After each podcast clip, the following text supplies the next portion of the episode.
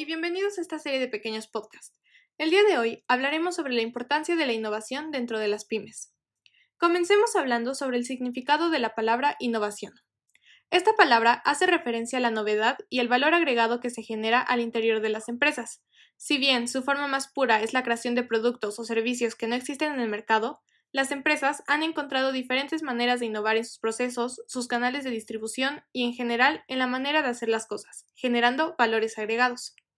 Con relación a este tema, el mundo globalizado necesita empresas con altos grados de innovación que generen valor agregado.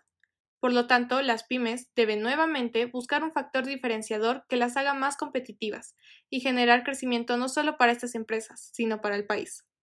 De acuerdo con la OCDE, las pymes son, en general, menos innovadoras que las grandes empresas, aunque en lo particular sí podrían ser más innovadoras y productivas que los corporativos, especialmente si usan sus recursos internos como las habilidades gerenciales, TICs, investigación y desarrollo, de forma estratégica y colaboran con socios externos muy presentes en ecosistemas de innovación. Más importante, las, las pymes tienen la llave para que el crecimiento a nivel nacional sea más inclusivo, ya que son grandes empleadoras, tienen el potencial de ofrecer mejores salarios y condiciones de trabajo para una comunidad, y pueden impactar con mayor incidencia en la reducción de la desigualdad. Más aún, las tecnologías actuales han disminuido sustancialmente los costos de crear pymes, que en sus respectivos nichos les compitan a las grandes empresas. Además del difícil acceso al financiamiento, los problemas de las pymes pueden ser de muchos tipos.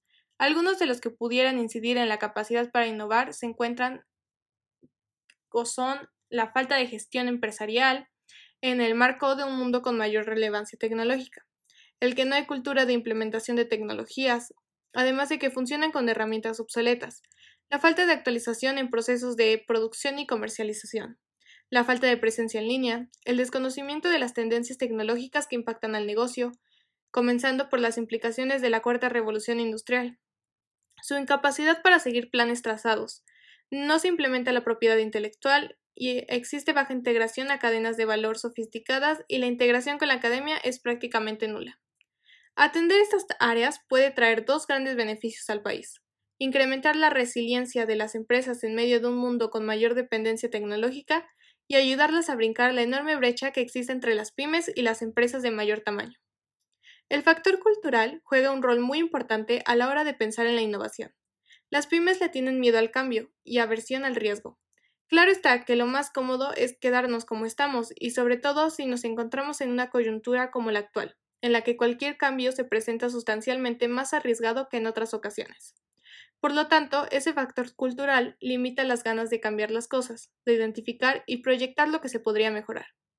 Pero, ¿qué pasa si no se arriesga a la innovación? Bueno, pues la falta de innovación le dice no a la oportunidad de lograr mejores resultados para el negocio. Es cierto que todo cambio genera riesgos, y a nivel de empresas este temor es comprensible.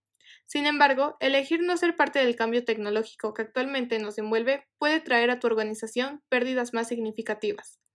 Los riesgos de la falta de innovación por miedo al fracaso pueden ser más perjudiciales que implementar nuevos procesos. Lo irónico de la falta de innovación tecnológica es que los puede estar llevando poco a poco a quedar rezagados y por ende a su declive y tenemos como ejemplos a Nokia, Blockbuster, entre otras empresas. Otras desventajas de no innovar son gastar más dinero del proyectado, pérdidas y fugas económicas. Otra es que se invierte más tiempo en las mismas tareas. Cuando tus empleados pasan horas realizando tareas repetitivas, desperdicias habilidades que bien podrían ser utilizadas en el desarrollo de proyectos nuevos y más redituables para tu negocio. Un sistema de gestión empresarial te puede ayudar a economizar tiempo, dinero y a utilizar los recursos humanos de forma más inteligente. Y la última, pero a mi parecer más importante desventaja, es la pérdida de clientes. Vender solo por vender no te lleva al éxito a largo plazo. Un cliente leal y satisfecho es tu mejor carta de presentación, y un sistema con funciones limitadas difícilmente será útil para cultivar un proceso de captación y retención inteligente. Innovar no es solo poner en práctica ideas fuera de lo común, la innovación empieza desde un cambio de mentalidad y la implementación de mejores sistemas. La intervención del Estado incluye mecanismos como las políticas de fomento y la creación de instituciones asistenciales o de apoyo.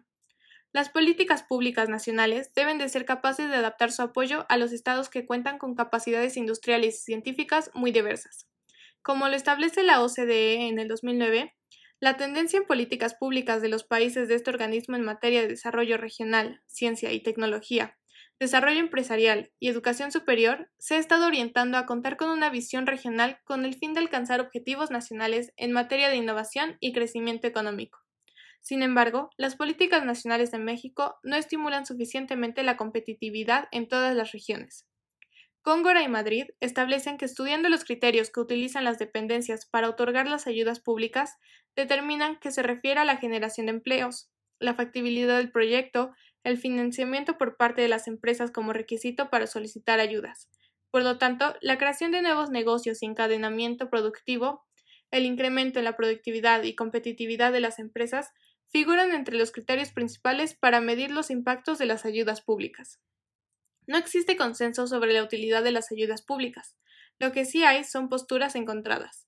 Los que están a favor argumentan que ayudan a encubrir la existencia de fallos de mercado los que están en contra, la existencia de fallos de gobierno. Tampoco existe consenso sobre los efectos que este tipo de ayudas tienen en el rendimiento de la empresa beneficiaria. Y bueno, eso es todo por el día de hoy. Espero les haya gustado y que nos sigan escuchando en los próximos podcasts. Nos vemos.